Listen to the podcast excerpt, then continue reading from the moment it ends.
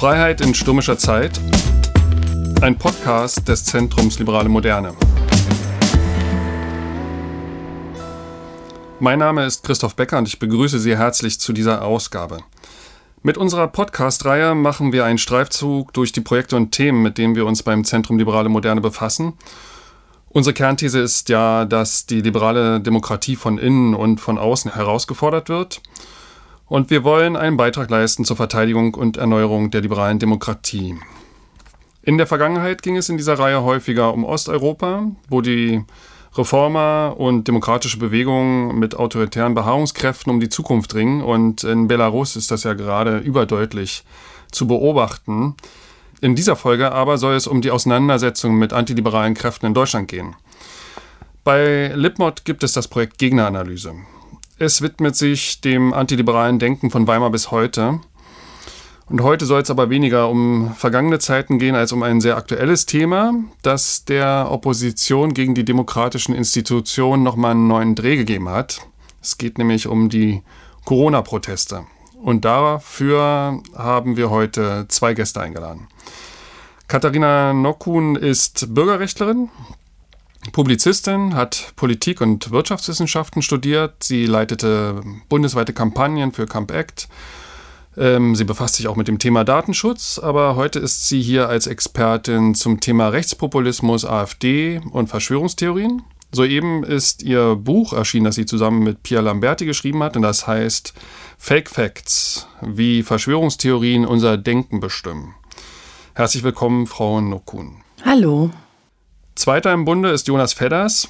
Er ist Redakteur bei Gegneranalyse, hat sich schon viel mit der konservativen Revolution und Antisemitismus in der neuen Rechten auseinandergesetzt und ähm, war tätig in einem Monitoring-Projekt äh, zu rechtsextremen Netzwerken und er hat auch die Corona-Proteste von Anfang an beobachtet. Er war dabei, als das an der Volksbühne noch unter dem Titel Hygieneproteste losging und war auch jetzt am Sonntag vor Ort bei der großen Demonstration hier in Berlin. Schön, dass du dabei bist, Jonas. Hallo. Eigentlich heißt es ja immer Ladies First, aber ich würde ganz gern mit Jonas anfangen, ähm, der, wie gesagt, die Proteste von Anfang an schon äh, beobachtet hat und würde ihn bitten, mal uns zu beschreiben, ähm, was das äh, für eine Mischung ist, die sich da trifft, weil Pegida trifft es ja wohl nicht. Es sind ja auch ganz andere Kräfte dabei, also eine sehr bunte Mischung. Wie hast du das erlebt? Ja, ich finde, dass da tatsächlich der Begriff der Querfront ganz gut passt. Wir haben auf jeden Fall da Teilnehmenden aus dem Spektrum von Pegida, Wutbürger, rechte AfDler, auch Neonazis haben da teilgenommen, aber das trifft es eben nicht ganz. Da nehmen auch andere Leute teil, die vom Aussehen her eher alternativ sind, die sich vielleicht selbst als links oder linksalternativ verstehen würden, ähm, die auch keine Berührungspunkte unbedingt bisher hatten mit Rechten, aber nun halt sozusagen gemeinsam mit denen auf die Straße gehen, ähm, in, so einem, in so einer diffusen Ablehnung gegen die da oben, ähm, in so einem generalen Misstrauen gegenüber den Medien und äh, der Wissenschaft, was sie sozusagen vereint und die dann auch kein Problem damit haben, dass irgendwie eine Friedensflagge äh, neben einer Reichsflagge weht. Frau Nokun, Sie haben sich ja sehr stark mit dem Thema Verschwörungstheorien auseinandergesetzt. Ist das vor allem eine Bewegung äh, von Verschwörungstheoretikern oder Verschwörungserzählern? Oder wie würden Sie das beschreiben? Ja, also wir müssen natürlich noch auf die ähm, Zahlen aus der Wissenschaft warten, also inwiefern es Studien geben wird, die sich genauer anschauen, was für unterschiedliche Gruppen da unterwegs waren. Man kann jetzt natürlich nur ein Bild von außen da drauf werfen und wir wissen, dass unterschiedliche bekannte Verschwörungsideologen für diese Demonstration oder Demonstrationen mobilisiert haben. Wir wissen, dass die Veranstalter sehr starke Verknüpfungen mit diesem Milieu haben. Wir wissen, dass ähm, ja, prominente Verschwörungsideologen auch eine ja, sehr große Nähe zu Rechtsextremisten oder Stars der neuen Rechten schon immer hatten. Und man muss sagen, dass der Glaube an Verschwörungen sich natürlich besonders stark ist im rechtsextremen Milieu. Das wissen wir aus Untersuchungen aus der Vergangenheit. Allerdings zieht sich dieses Phänomen ähm, quer durch die Bevölkerung durch unterschiedliche Schichten. Also es wurde ja auch oftmals in den Medien so transportiert, ja, da würden Linke und Rechte zusammenkommen. Das würde ich erstmal bezweifeln. Also es wurde ja eben schon sehr treffend gesagt, dass es Menschen sind, die sich teilweise selbst als links sehen. Die Frage ist, ähm, ja, trifft es das? Ne?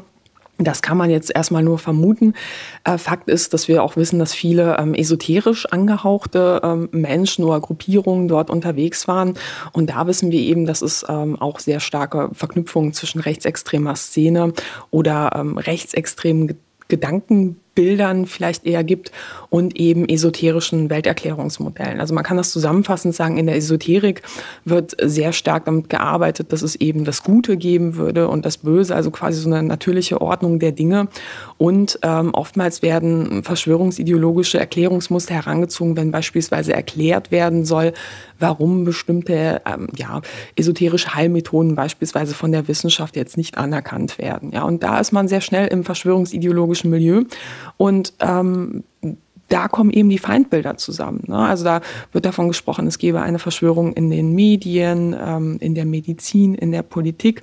Und das passt super mit den äh, Feindbildern der extremen Rechten zusammen, die eben auch schon immer Verschwörungsideologien als Radikalisierungsbeschleuniger genutzt haben. Und man kann hm. sagen, also so gemeinsame Ziele der Leute, die auf dieser Demo waren, ist schwierig auszumachen. Klar ist, die haben gemeinsame Feindbilder gehabt. Und das hat man ja auch sehr stark gesehen, vor allem bei der Berichterstattung. Das fand ich persönlich auch erschreckend zu sehen, dass ähm, Journalistinnen, Journalisten, Presseteams ähm, sehr auch häufig nur mit Sicherheitsdienst sich dorthin getraut haben. Und man kann das auch nachvollziehen, wenn man dann Bilder sieht, wie ähm, sie in der Mitte stehen, beispielsweise berichten und immer wieder aus dem Hintergrund heraus gestört wird mit Lügenpresserufen, mit mhm. ähm, Unterstellungen.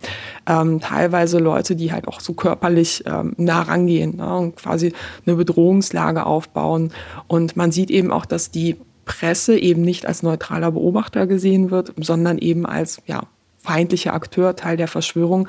Und das finde ich ist ja ja, eine besorgniserregende Entwicklung in der Demokratie, wenn mhm. wir Demonstrationen haben, die von sich behaupten, für Freiheit, für Demokratie zu stehen, wo man dann gleichzeitig sieht, okay, Journalisten trauen sich da nur mit, ähm, mit ja, Sicherheitsdienst hin und vor allem na, Rechtsextremisten, es wurde eben schon gesagt, ähm, treten dort offen auf mit Reichsflagge, teilweise Reichskriegsflagge und die Leute, die daneben stehen, haben da überhaupt gar kein Problem mit. Okay, vielleicht können Sie noch mal sagen, was macht denn Verschwörungstheorien so attraktiv? Was ist ähm, der Mechanismus, der da greift?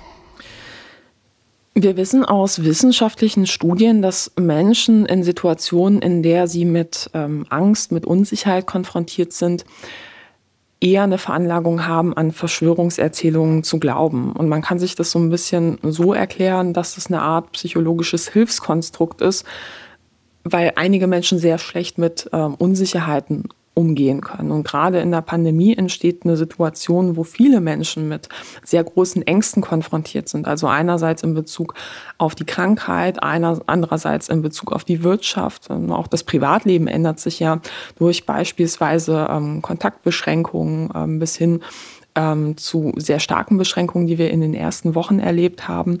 Und ähm, man kann sich das so vorstellen, dass der Glaube an Verschwörung da irgendwo Halt gibt. Also man hat das Gefühl, äh, man kennt einen Plan, man kann klare Schuldige ausmachen. Und ähm, das scheint ein, einigen Menschen es einfacher zu machen, mit dieser Situation umzugehen. Hat natürlich krasse Nebeneffekte. Also klar, wenn Feindbilder hier bemüht werden, dann kann das zu Rassismus, zu ähm, also, ne, Hass gegen Gruppen führen. Also wie gesagt, so eine, sowas, äh, die Erzählung von einer großen Presse- oder Wissenschaftsverschwörung führt ganz konkret zu Morddrohungen, die wir eben sehen gegenüber Journalisten, Wissenschaftler. Wir haben auf der Demo gesehen, dass große Bilder von Christian Drosten hochgehalten wurden in Sträflingsklamotten und darüber war dann aufgedruckt schuldig. Ne? Also es ist eine ganz konkrete Drohung, muss man sagen. Und diese Menschen erfahren ja eben auch Drohungen aus diesem Milieu. Und bei einigen Menschen ist es so, dass der Glaube an Verschwörungserzählungen auch ähm, ja so eine Art instrumentelle Funktion erfüllt. Also klar, wenn ich glaube, ich kenne eine geheime Wahrheit, ich habe quasi so etwas exklusiv aufgedeckt mit zusammen mit einer kleinen Gruppe, dann fühle ich mich ja als etwas Besonderes gegenüber meinem Umfeld. Ich fühle mich quasi erleuchtet, wenn man das mal so überspitzt sagt.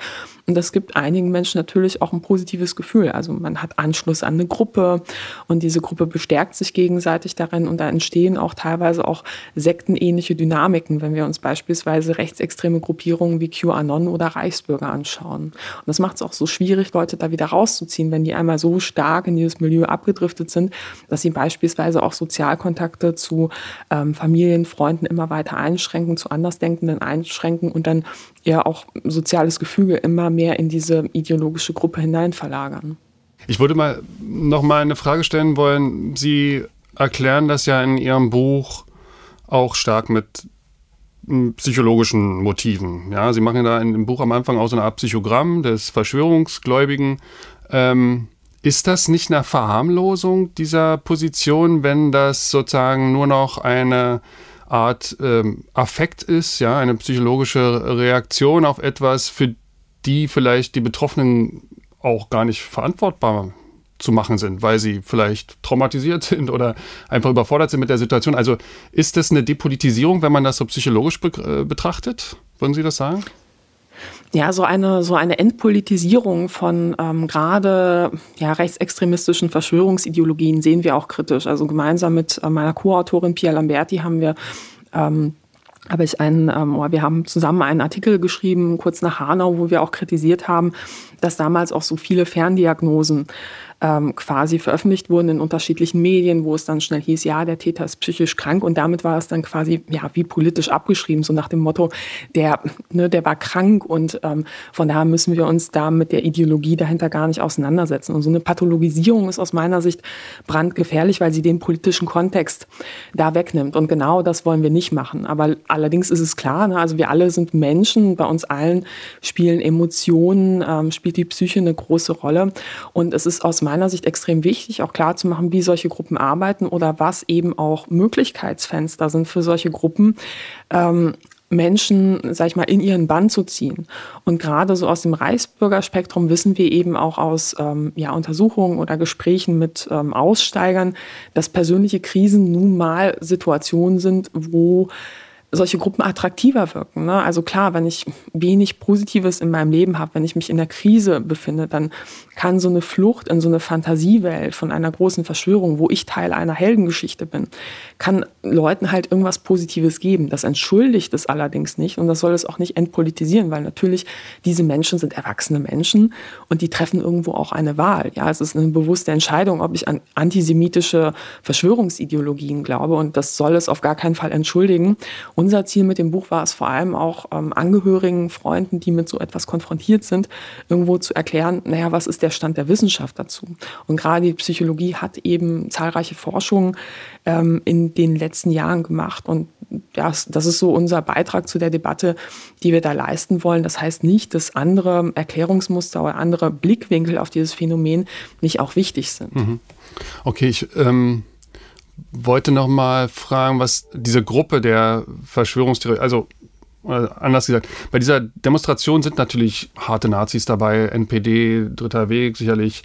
Ähm, die Frage ist, oder mein Eindruck war jetzt, wenn ich Bilder gesehen habe, dass die natürlich vor Ort waren, aber dass sie äh, doch eine recht kleine Gruppe ausmachen. Und der überwiegende Teil, das hat mich sehr erstaunt, ich äh, habe mir da nochmal ein paar Bilder angeguckt, die, ähm, ja, das waren ja Leute, die, die jetzt nicht aussahen, als würden sie besonders benachteiligt sein. Die sahen aus wie, äh, also sehr normale Leute, teilweise ein bisschen hippie-mäßig, ähm, alternatives Spektrum, eigentlich auch teilweise Gesichter, die ich ganz sympathisch fand. So ein bisschen so die Mitte der Gesellschaft. Also äh, klar, die laufen da mit neben so einer Reichsflagge rum, haben damit kein Problem offensichtlich. Ähm, aber ist auch die Frage, ob das jetzt so die, die Breite dieser Demonstration am Sonntag war. Ähm, und also ich finde eigentlich frappierender, dass dort ähm, so ganz normale Leute offensichtlich unterwegs sind, die mit den demokratischen Institutionen nichts mehr anfangen können, die mit der Öffentlichkeit, mit der demokratischen Öffentlichkeit, mit dem freien, mit der freien Presse nichts mehr anfangen können, die die alle für ähm, Teil eines Systems halten, das sie ablehnen und die sich so verabschiedet haben in ein Paralleluniversum, offensichtlich sich sehr stark über Internetmedien informieren. Jonas, wie hast du, du warst ja am Sonntag dabei, wie hast du diesen, äh, diese Gruppe der, ich sag mal jetzt normalen Leute dort vor Ort empfunden? Ist das, äh, sind das verkappte Nazis, die da äh, hinterherlaufen oder, oder haben wir da nochmal ein tiefer liegendes Problem? Nein, ich glaube nicht, dass das verkappte Nazis sind und ich würde deine Einschätzung teilen, dass es sozusagen nicht mehrheitlich irgendwie von Neonazis dominiert ist, also anteilsmäßig, dass das quasi ein klassischer Nazi-Aufmarsch äh, wäre, wie wenn man sich eben eine Demonstration von der NPD oder vom Dritten Weg anschaut. Auch der Charakter der Demonstration ist völlig anders. Ähm, trotzdem weiß ich nicht so richtig, äh, was, ob der Begriff normale Leute es so gut trifft, weil du hast es schon gesagt. Ähm, ich würde sagen, das Generalmisstrauen gegenüber den demokratischen Institutionen und was dann eben kippt in ein Ressentiment gegen die da oben, gegen bestimmte Feindbilder.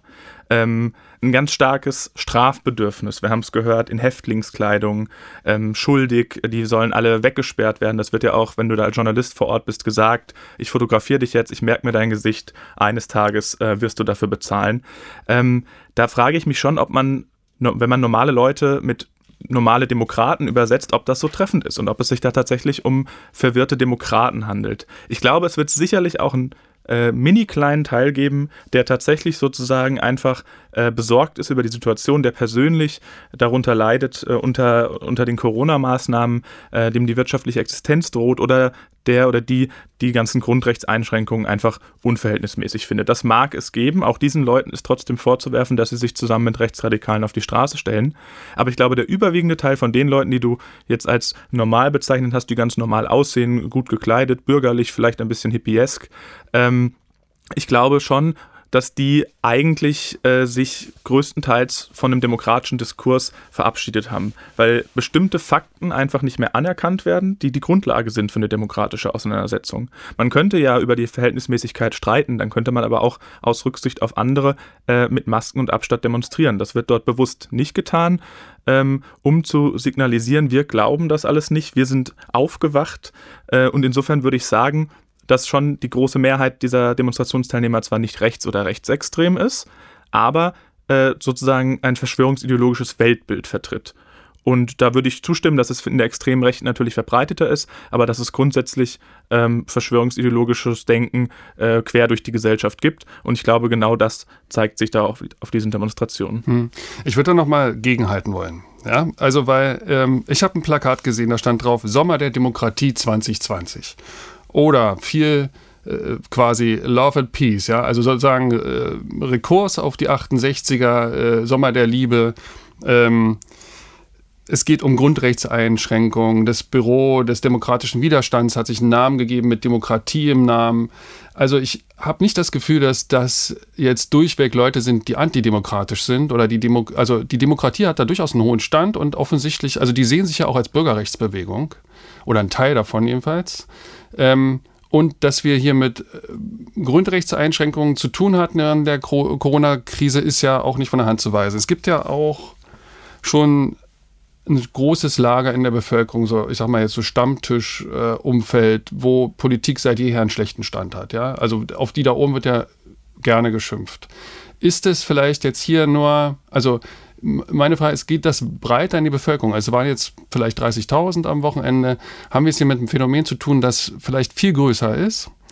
Und das wäre ja erschreckend, wenn doch ein großer Teil von eigentlich nicht hart rechtsextrem, sondern Leuten, die sich politisch vielleicht eher in der Mitte sehen würden, aber soweit irgendwie das Vertrauen in diese Demokratie verloren haben und in, in die demokratischen Institutionen, dass sie sich schon verabschiedet haben gehe ich da völlig falsch oder vielleicht anders? Vielleicht können Sie auch, Frau Nukun, dazu noch was sagen. Also 1968 war es ja durchaus richtig, gegen das System zu opponieren, ähm, für Freiheit, Freiheitsrechte einzutreten.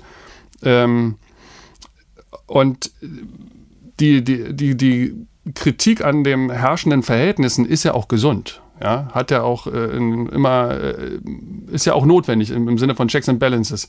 Wo kippt das? An welcher Stelle, ähm, wo wir dann sagen, das ist jetzt nicht mehr in Ordnung oder, oder äh, dass wir das dann verurteilen müssen als eine gefährliche Veranstaltung von Nokuna?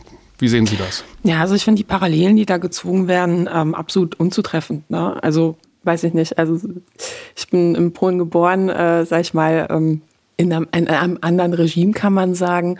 Ähm, oder man könnte sagen, ich bin einem, in einem Regime geboren worden und lebe jetzt in einer Demokratie. Und das ist eben der Unterschied. Und ähm, das Bedrohliche ist tatsächlich, dass viele der Demo-Teilnehmer, zumindest was man jetzt ähm, anhand von Äußerungen aus Social Media oder auch so aus dem Umfeld des Veranstalterteams sehen kann, tatsächlich der Meinung sind, wir würden nicht in einer Demokratie leben. Also da wird von Merkel-Diktatur gesprochen. Ähm, und, und solche, solche, sag ich mal, Wortbilder bemüht, die ähm, suggerieren würden, ähm, ja, wir, wir würden quasi in einer Diktatur leben und das ist offensichtlich ja, ein Fantasiegebilde. Und ähm, aus meiner Sicht ist es da an der Stelle auch irgendwo die Diskussion schwierig, wenn man eben keine gemeinsame Faktengrundlage hat, über die man sprechen kann. Wenn quasi, ja, sag ich mal, alternative Fakten im Trumpschen Sinne ähm, einerseits den Diskurs beherrschen oder auch man das Gefühl hat, die Menschen demonstrieren nicht gegen ähm, Corona-Maßnahmen, sondern sie demonstrieren quasi ähm, ja, gegen das Bild der Realität. Ne? So könnte man fast sagen. Also wenn, wenn dort Menschen sind, die behaupten, Corona gibt es nicht, ja, dann oder es gibt eine ähm, oder Deutschland ist keine Demokratie und es, das Kaiserreich muss zurück, weil irgendwelche Friedensverträge nicht unterzeichnet werden. Also ne, das ist ja das Weltbild der Reichsbürger. Dann ist das so weit entfernt von jeglicher gemeinsamer Faktengrundlage dass ich da tatsächlich der Meinung wäre, dass ähm, eine politische Debatte an der Stelle überhaupt gar keinen Sinn macht. Und das hat man ja auch gesehen, sage ich mal, an den Bildern, als ähm, Jens Spahn ähm, sich vor ähm, einigen Tagen dann eben in die Nähe so einer Demonstration begeben hat, wo er eines, einer Gruppe von Menschen, die ihn angeschrien haben, die wollten nicht mit ihm sprechen. Ja, also ein Diskurs ähm, ist man da halt an der Stelle auch nicht interessiert. Ich finde es auch interessant, dass teilweise im Umfeld dieser Demonstration dann auch ähm, davon fantasiert wird, wir müssten jetzt eine verfassungsgebende Versammlung machen und dann kommen Menschen und stimmen über unterschiedliche Sachen ab. Wir haben ein Grundgesetz, ja. Ähm, und wir wissen aus Umfragen von Anfang August, dass 91 Prozent der Menschen in Deutschland kein Verständnis für diese Demonstration haben. Und es wird innerhalb dieser Gruppierung auch kommuniziert, man sei die Mehrheit, ja, also die schweigende Mehrheit irgendwo. Das wird auch abgebildet von falschen Demo-Teilnehmerzahlen, die kommuniziert werden, die vollkommen ähm, ja, absurd sind. Anders kann man es ja nicht nennen. Wenn jemand behauptet, da waren 1,3 Millionen und alle Bilder, die wir so gesehen haben, zeigen, ja, so vielleicht ein paar Zehntausend höchstens. Ne? Und ähm, an der Stelle muss man sagen, das erinnert so ein bisschen auch an Teile von Diskussionen, die man halt äh, jetzt auch in den USA beobachtet hat, wo man aus Deutschland auf den Kopf geschüttelt hat und sich gefragt hat, okay, was ist das für eine ähm, für ein kaputter demokratischer Diskurs irgendwo, wenn man sich nicht mal mehr auf gemeinsame Fakten einigen kann, die sehr grundlegend sind für alles, was man danach ausdiskutiert. Ähm, ich würde tatsächlich Parallelen sehen ähm, in dem, was wir halt mit diesen Gruppen beobachten. Aber wichtig ist nochmal festzuhalten, das ist keine Mehrheit, das ist eine kleine Minderheit. Das, ist, ähm, das sind Gruppierungen, die teilweise auch schon über Jahre hinweg ähm, existiert haben. Bekannte Influencer aus dem verschwörungsideologischen Milieu, die dafür mobilisiert haben. Existierende Gruppen von Impfgegnern, die es schon vorher gab, die schon vorher an eine große Impfverschwörung geglaubt haben, ja, ähm, die da zusammenkommen. Das heißt, es ist auch nichts Neues. Ja, das ist nur etwas Neues, dass diese Menschen gemeinsam auch auf die Straße gehen. Mhm. Jonas, du wolltest noch was dazu sagen. Genau, ich kann mich denen auf jeden Fall anschließen äh, und würde auch nochmal dieses Argument stark machen, dass äh, es eben ihnen nicht um eine demokratische Auseinandersetzung geht. Also, mhm. wenn du an Verschwörungsideologien glaubst, dann ist das im Prinzip ein ziemlich auch unpolitisches Weltbild. Also sozusagen, das ist ein sehr faules Weltbild, ein sehr denkfaules Weltbild äh, mit einer einfachen dichotomen Einteilung in Gut und Böse. Ähm, und du bist gut und die da oben, die kleine Elite, die ist böse und gehört verjagt und dann ist alles gut. So richtig Raum für demokratischen Diskurs sehe ich da nicht. Und was Katharina Nokon gesagt hat, ist absolut richtig. Die wähnen sich tatsächlich in einer Mehrheit. Ich glaube teilweise, sie glauben es auch wirklich durch ihre Filterblasen, weil sie wahrscheinlich wirklich niemanden kennen, der, der die Corona-Maßnahmen in Ordnung findet. Folglich müssen diese 91 Prozent, die die in Ordnung finden und die die Demos blöd finden, ihnen ja wie Fake News vorkommen, was wiederum nur ein, ein größeres Argument ist für die Macht der Verschwörer und so weiter und so fort, dass sie eben alles manipulieren können. Und ich finde in der Demokratie, ähm, also deswegen passt auch der Vergleich nicht eben mit Regime, äh, das ist auch nichts Neues, dass Demokratie sich auf die Fahnen geschrieben wird oder die AfD die mhm. Wende vollenden möchte und sich in der DDR wendet und so weiter. Ähm, aber ich finde, in der Demokratie ähm, kann man darüber streiten und man kann wählen. Und wenn einem die Regierung nicht passt, dann wählt man was anderes. Aber die fordern Neuwahlen, so als würde sich an den Mehrheitsverhältnissen wesentlich was zu ihren Gunsten ändern. Das ist ja nicht der Fall. Man muss wählen, äh, man, kann, man kann sich politisch organisieren, für seine Meinung streiten, das ist alles richtig. Aber wenn man den Reichstag glaubt, stürmen zu müssen, dann ist das keine demokratische Kritik an dieser also, Regierung. Das Paradoxe ist ja auch, ne? also wenn man für Neuwahlen ist, weil man eben von einer Merkel-Diktatur spricht, ja, wenn man sich die Umfragen anschaut, also die Partei von Angela Merkel würde gestärkt daraus hervorgehen. Ja, okay. Verstehe ich. Aber nun will ich auch noch mal fragen, die Leute, die, die da zum Reichstag gestürmt sind, ja, ist das jetzt äh, sozusagen repräsentativ für die ganze Gruppe oder ist es nur ein, äh, vielleicht ein kleinerer Teil? Und die Frage ist ja, was folgt daraus? Also ignorieren, einfach gegenhalten, möglichst nicht, äh, möglichst äh, den Leuten nicht viel Raum geben in der Öffentlichkeit, nicht, sie nicht größer machen, als sie sind? Oder gibt es vielleicht doch auch eine etwas, das die Politik und die Öffentlichkeit in, in, in den vergangenen Jahren, Jahrzehnten falsch gemacht hat oder die Wissenschaft, äh, dass ihr nicht mehr geglaubt wird. Also äh, haben wir auch, äh, ich sag mal jetzt aus dem Lager der Leute, die für die demokratische Ordnung hier einstehen würden, haben wir vielleicht auch was falsch gemacht, dass die Leute ähm, da so auf Distanz gegangen sind. Wer will dazu was sagen? Frau Nokun. Ja, also ich finde das halt immer schwierig, davon auszugehen, dass, ähm, sag ich mal, die Politik etwas falsch gemacht hat und deshalb ähm, glauben jetzt Menschen an Verschwörungsideologien. Das unterschätzt, dass es einfach schon seit vielen, vielen Jahren ein Problem war und wenn man sich einen Vorwurf unbedingt machen will, dann vielleicht den, dass man das nicht ernst genommen hat. Also gerade in der extremen Rechten, vor allem auch bei Pegida hat beispielsweise so diese Verschwörungserzählung von der angeblichen großen Umvolkung oder einem Bevölkerungsaustausch hat eine immense Rolle gespielt. Auch Parteipolitiker der AfD haben ähm, ja, Codes dieser Verschwörungserzählung in Pressemitteilungen, teilweise in Bundestagsreden bemüht. Wir wissen eben auch, dass es da Verbindungen zu extremen Rechten gibt und Verschwörungsideologien spielen da eine große Rolle. Ne? Auch eben also diese Erzählung, alles ist kontrolliert, Blockparteien, Systemparteien, Lügenpresse und so weiter, das kennen wir doch alles schon aus dem rechtsextremen Milieu. Wir haben eben auch gesehen, dass es rechtsextreme Attentäter gab, die durch so etwas radikalisiert worden sind. Ne? Hanau, El Paso, Christchurch. Ne? Also muss man jetzt nicht alles aufzählen, Halle auch. Und wenn man sich einen Vorwurf machen will, ist, dass man das als systematisches Problem nicht ernst genommen hat und dass man auch vielleicht nicht ernst genommen hat, dass dieses verschwörungsideologische Milieu, KenFM, Kompakt und so weiter, schon immer auch sehr große Anknüpfstellen an die rechtsextreme Szene hatte oder Teil davon war. Also bei Kompakt war es beispielsweise so, also es ist ein bekanntes verschwörungsideologisches Magazin, liegt so gut wie an jedem Bahnhof aus.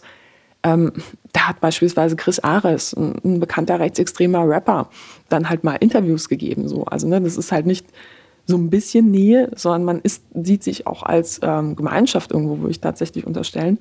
Und ich fand es problematisch, dass da tatsächlich das in den letzten Jahren öftermals ähm, Politiker beispielsweise der AfD dann in Talksendungen eingeladen wurden als normale Gesprächspartner zum Thema Migration, die halt an anderer Stelle wirklich Verschwörungsideologien zum Thema Migration in Form von großer Austausch und so weiter, Presseverschwörung verbreitet haben. Also ich finde, jemand, der so weit geht, der überschreitet einfach eine Linie. Ja? Der ist kein rationaler Gesprächspartner mehr im Diskurs. Und ähm, also das ist tatsächlich meine Wahrnehmung. Ich muss tatsächlich auch sagen, also ich habe ja einen Migrationshintergrund.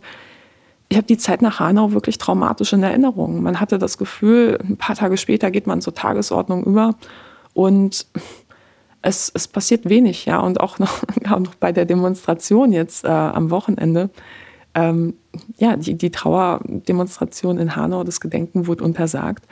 Und ähm, ja, hm. rechtsoffene Gruppen lässt man eben marschieren. Und ja. das finde ich halt nochmal, also ich, ich würde mir tatsächlich wünschen, auch in der Gesellschaft eine größere Auseinandersetzung damit, was ist eigentlich rechtsextrem, was ist die moderne extreme Rechte. Ne? Also sind eben nicht die Leute in ähm, Springerstiefel, Bomberjacken. Und ich glaube auch tatsächlich, dass viele der Teilnehmer auf der Demonstration wirklich der Meinung sind, da waren keine Nazis. Und da konnten halt neben ihnen Leute stehen, die halt einen 1888 ne, Code für Adolf Hitler oder Heil Hitler eintätowiert haben die kennen diese Codes nicht. Ne? Die wissen noch nicht mal, was eine Reichsflagge ist.